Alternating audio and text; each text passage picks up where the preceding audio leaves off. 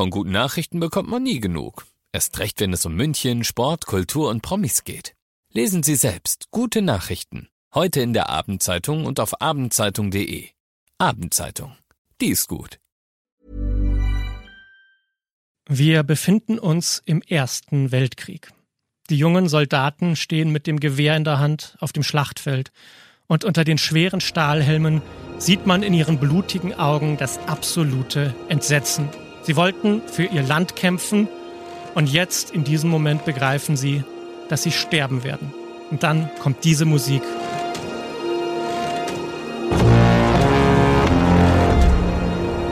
Wahnsinn. Diese drei Töne gehen so sehr unter die Haut, dass ihr Komponist Volker Bertelmann für den Oscar nominiert wurde, für die beste Filmmusik.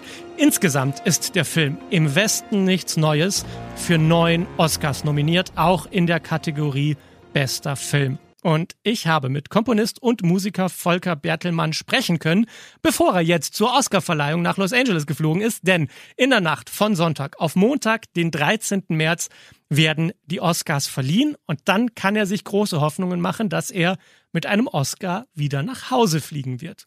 Er war 2017 schon mal für einen Oscar nominiert, und zwar für den Film Lion. Aber der Erfolg von damals ist wirklich nichts im Vergleich zu dem, was gerade bei ihm abgeht. Es ist schon verrückt. Für die Filmmusik zu Im Westen nichts Neues ist er gerade erst mit dem BAFTA ausgezeichnet worden. Das ist quasi der Oscar der britischen Filmindustrie. Dann ist er aktuell auch noch für den deutschen Musikautorinnenpreis der GEMA nominiert. Und wie gesagt, die Oscarverleihung steht jetzt auch an. Im Grunde ist es so, dass an jeder Ecke irgendjemand steht und Volker Bertelmann einen Preis in die Hand drücken will. Es ist absolut verrückt. Und ich habe jetzt mit ihm darüber gesprochen, wie sich dieser Wahnsinnserfolg anfühlt, wie er sich auf die Oscars vorbereitet, ob er schon mal eine Dankesrede vorbereitet hat. Und er erzählt mir, mit welchen Tricks er diese wirklich absolut brillante Filmmusik komponiert hat. Also viel Spaß mit Volker Bertelmann. Alles gesehen. Emus heiße Tipps für Filme und Serien.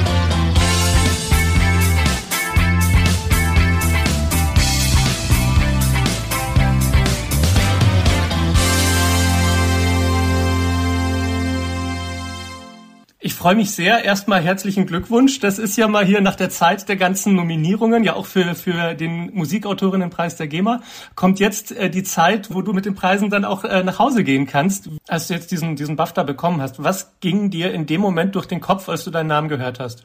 Äh, ich glaube, das ist dann wie so ein Blindflug. Also man, man bereitet sich eigentlich, also ich kann nur jedem empfehlen, das ist bei mir jetzt auch so gewesen, man muss sich sehr darauf vorbereiten. Also man muss einfach auch damit rechnen, dass man gewinnt. Weil ähm, das Nicht-Gewinnen ist natürlich traurig, aber da muss man dann nichts machen. Man bleibt, man bleibt einfach im Sitz sitzen und man muss dann ein paar Tage äh, ja einfach das kompensieren und dann ist man irgendwann wieder okay. So, aber bei dem beim Gewinn ist es halt anders. Da muss man aufstehen, dann muss man eine Rede halten vor allen Leuten und man muss sich bedanken. Man darf niemanden vergessen oder zumindest will man niemanden vergessen. Ähm, und wenn man das alles dann so äh, in Mindeseile abrufen soll, das ist zu viel. Und ich war zum Glück äh, so vorbereitet äh, und ich hatte meine meine Familie bei mir. Das hat mir eigentlich auch total gut, also total gut getan, weil ich irgendwie vorher überhaupt keine, ich war nicht mit mir alleine. Wir hatten eigentlich, es war ein bisschen so wie äh, habt ihr noch Durst und will noch jemand was trinken und dann äh, kam auf einmal die kam die Ankündigung, du hast gewonnen und dann sind natürlich auch alle aufgesprungen von dem Team und ähm, ja, das ist einfach schön, da mit der ganzen Gruppe und äh, mit dem Regisseur, mit dem Produzenten und auch mit allen anderen Nominierten, die auch äh, alle äh, überrascht waren und sich gefreut haben. Das war einfach toll. Wie erlebt ihr das als Team, diesen, diesen Wahnsinn, in dem ihr da gerade reitet? Habt ihr eine, keine Ahnung, eine Oscar-WhatsApp-Gruppe, wo, wo ihr jetzt euch unterhaltet darüber, was da gerade passiert? Oder wie ist das? Wie kann ich mir das vorstellen? Nein, ich meine, wir sind alle schon, äh, wir sind ja alle schon sehr viel, also sehr erfahren in unserem Berufsfeld, würde ich jetzt mal sagen. Ähm, und das ist auch das Tolle. Das sind alles ähm, ganz tolle Kollegen, äh, die jetzt auch nicht total durchknallen oder so, sondern es ist einfach ein, wir freuen, wir sehen uns halt sehr oft, weil wir haben halt sehr viele Reisen jetzt zusammen gemacht, äh, wo man dann halt ein Interviewfragen von einem Moderator bekommt und da lernt man sehr viel über die anderen Gewerke. Das war für mich ähm, als Musiker ganz toll, weil ich bin ja immer erst später dran, wenn alle schon äh, aus äh, dem Schlamm äh, gekrochen sind, dann äh, bin ich halt sozusagen, ich bin ja, sitze in meinem Studio und ähm, kriege das fertige Material präsentiert. Aber es war für mich sehr, sehr interessant, die Geschichten zu hören und auch zu wissen, wo die wo die Problematiken waren und ähm, und wo die tollen Erfahrungen waren und ähm, also insofern haben wir uns da schon sehr kennengelernt und wenn wir dann mal zu Hause sind und wir den, zum Beispiel wie jetzt den Preis gewinnen oder so, dann schicken wir uns manchmal E-Mails und, ähm, und beglückwünschen uns, aber dann weiß auch jeder, es ist unglaublich zeitintensiv und dann will man lieber den anderen auch in Ruhe lassen und sagen, hey, genieß das mit deiner Familie und wir sehen uns sowieso bald. Ja, und jetzt seht ihr euch ja dann auch in der großen Gruppe bei der Oscarverleihung, die ansteht. Wie, wie sehen denn Vorbereitungen für sowas aus? Also wie entscheidest du, was du anziehst und rede, also die anderen fragen dich ja wahrscheinlich auch Sachen, weil du eben den Wahnsinn schon mal mitgemacht hast. Wie, wie, wie erlebt ihr das gerade? Wir sprechen immer mal wieder darüber. Ich habe nur irgendwann mal gesagt, zieht euch irgendwie warm an, weil es ist halt einfach sehr kalt in diesem äh, Raum. Also die haben halt die Klimaanlage ist so kalt, dass man, wenn man dann dünnes äh, dünnes Kleid anhat oder was, was nicht wärmegebend ist. Und man hat halt über vier Stunden äh, diese Veranstaltung mit relativ wenig äh, zu essen, ähm, dann äh, kann es einem so nach drei Stunden, äh, kann der Kreislauf dann irgendwann mal sich auch verabschieden oder man, man wird halt einfach nicht, man fühlt sich nicht wohl. So und in der Situation muss man dann vielleicht auf die Bühne gehen und eine Rede halten. Ähm, also das heißt, man muss einfach sich im Vorfeld äh, kräftemäßig auf so einen Abend äh, einstellen. Das vergisst man ganz oft, weil man sehr aufgeregt ist. Und dann denkt man, ah, das wird schon alles da vor Ort geben und dann gibt's das aber nicht. Ähm, und ich, darüber haben wir mal gesprochen und ansonsten, wie, wie suche ich meine Kleidung aus? Ich suche mir das aus, was mir gut gefällt. Und ich entscheide mich halt immer mal wieder für äh, was nicht Klassisches, weil ich bin an für sich jemand, der nicht ähm, jetzt tendenziell gerne Krawatte trägt oder ähm, also ich bin auch gerne mal auf einer Festlichkeit, wo ich einfach eher vielleicht ein bisschen, wo es ein bisschen mehr rockiger, wo ich ein bisschen rockiger aussehe, sagen wir mal so. Äh, aber in dem Fall ähm, für so eine Veranstaltung finde ich total wichtig, dass ich da, dass man da einen klassischen Tuxedo anhat. Also das ist eigentlich das, was ich äh, total gerne trage. Wie gehst du mit dieser Balance um, dass du ja natürlich hoffst zu gewinnen, aber es nicht wissen kannst? Und wenn du dann so eine Rede vorbereitest, das muss ja ein sehr schizophrener Moment sein. Wie fühlt sich das an? Ich mache das so wie bei meinen Konzerten. Ich spiele ja äh, sehr viele oder habe sehr viele Konzerte bis jetzt gespielt und ähm, die äh, Konzerte sind ja meistens improvisiert. Das heißt, ich stehe manchmal vor 2000 Leuten und weiß eigentlich nicht, was ich spiele, äh, bevor ich auf die Bühne gehe.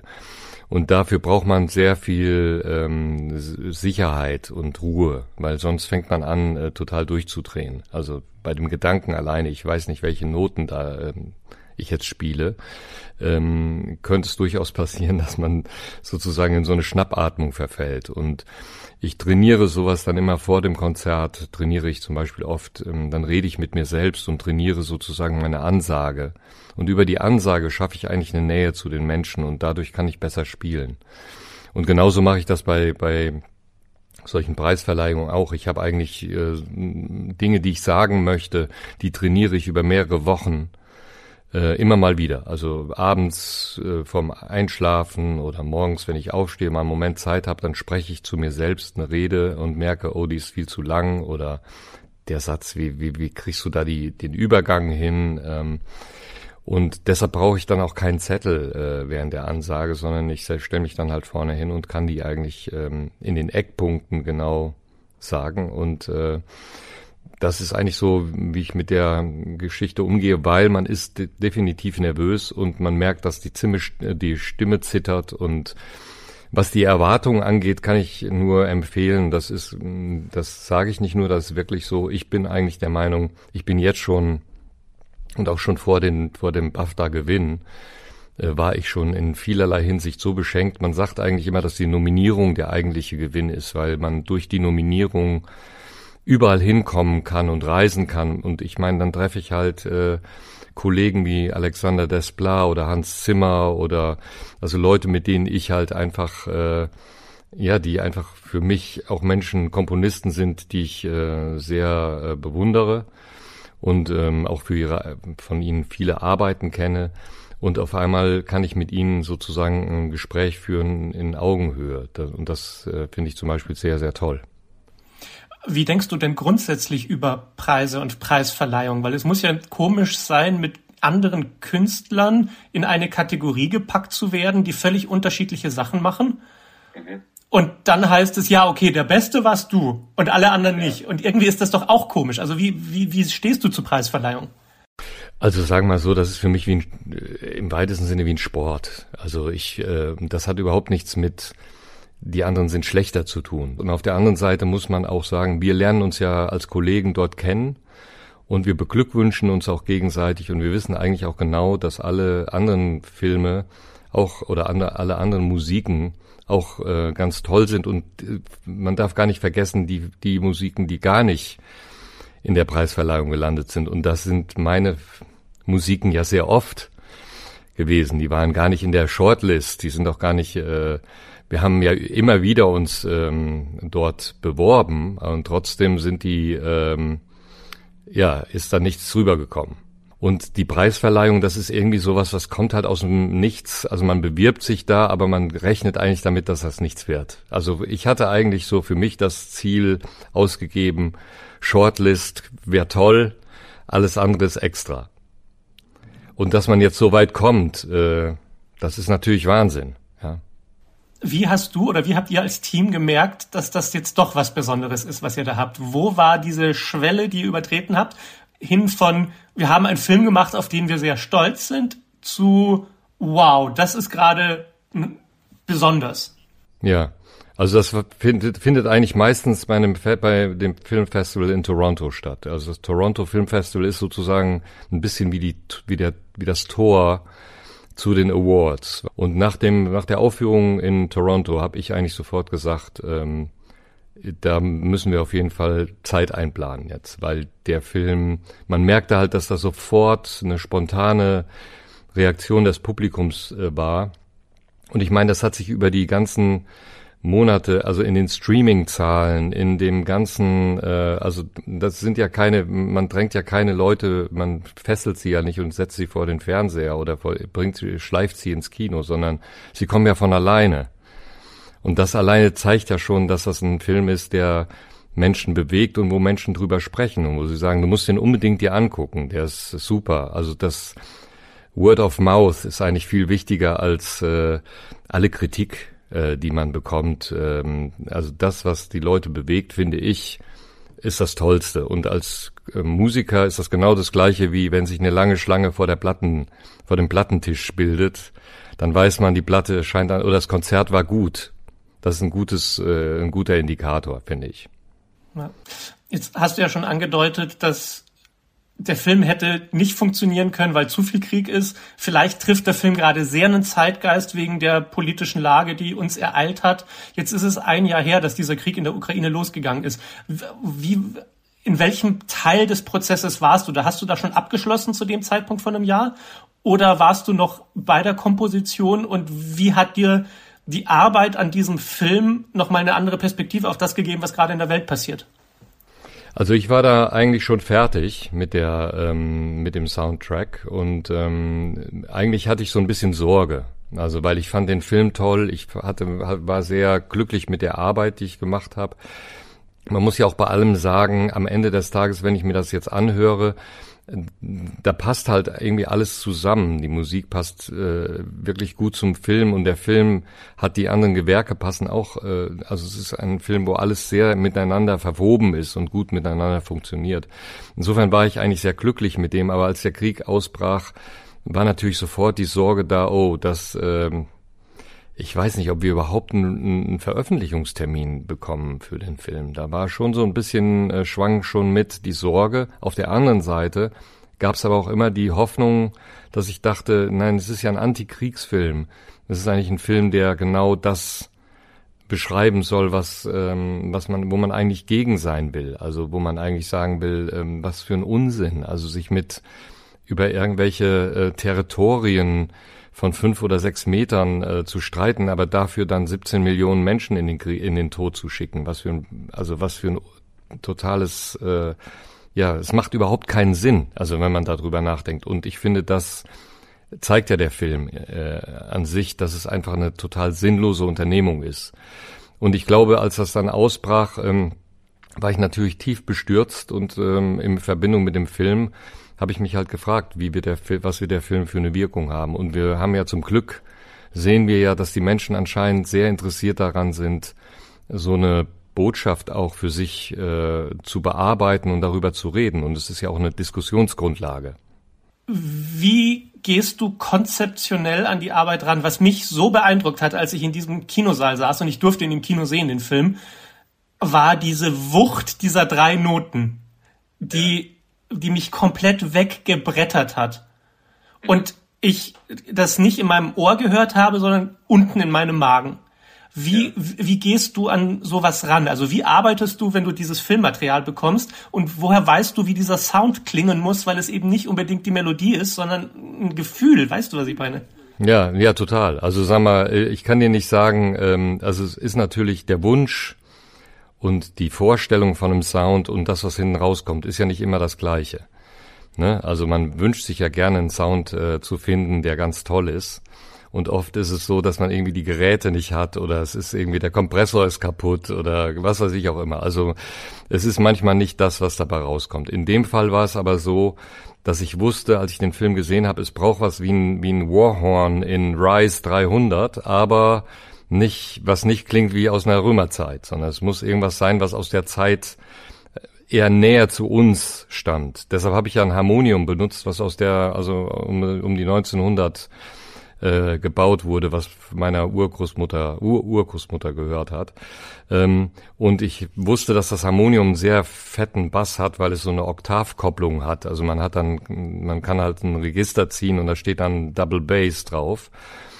Und dann war mir klar, und das kommt vielleicht daher, dass ich sehr viel Tanz Techno und Hip-Hop und äh, tiefe Sinusbässe und fette Bassdrums ähm, bearbeitet habe und die auch immer ja, einfach physisch äh, erleben möchte. Ich bin da überhaupt nicht schüchtern, sondern ich habe eigentlich eher das Gefühl, der Subwoofer, der muss dich schon richtig aus dem Sitz blasen, damit da mal, ja, damit da einfach was ankommt. So, ne? Und ähm, wenn du dann so einen Sound hast, der das eigentlich schon auf meinen Speakern macht, ähm, ohne Subwoofer, und du stellst den dann ein und merkst, ah ja, okay, das ist genau richtig, ja.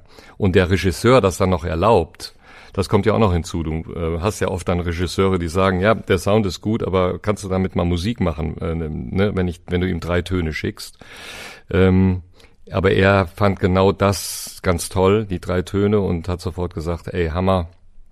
Und dann habe ich diese drei Töne ja in jeden Cue eingebaut. Also ich habe den, ich habe ja eigentlich nur Varianten von diesem Drei-Ton-Motiv verwendet, überwiegend, äh, bis auf die Snare-Cues, die dann so ein bisschen weiß nicht, sich äh, anhören, wie als würde ein Snare Drum Spieler keine Snare spielen können. Ne? Hm. Es ist wirklich außergewöhnlich, wie alles zusammenkam in diesem Film. Das ist ja schon magisch, dass alle Departments auf so außergewöhnliche Art und Weise zusammenschmelzen zu einem großen Kunstwerk. Und das ist in dem Fall definitiv gelungen. Nach so einer chaotischen Zeit, in der du dich auch gerade befindest, was ist so deine, dein Ausblick auf die Zukunft und deine Hoffnung für die nächste Zeit? Ich hoffe einfach, dass ich weiterhin meine Arbeit machen kann und äh, mich konzentrieren kann auf gute Musik und mit guten Leuten zusammenarbeiten. Und das heißt überhaupt nicht jetzt nur äh, immer Hollywood, sondern das kann auch alles Mögliche sein.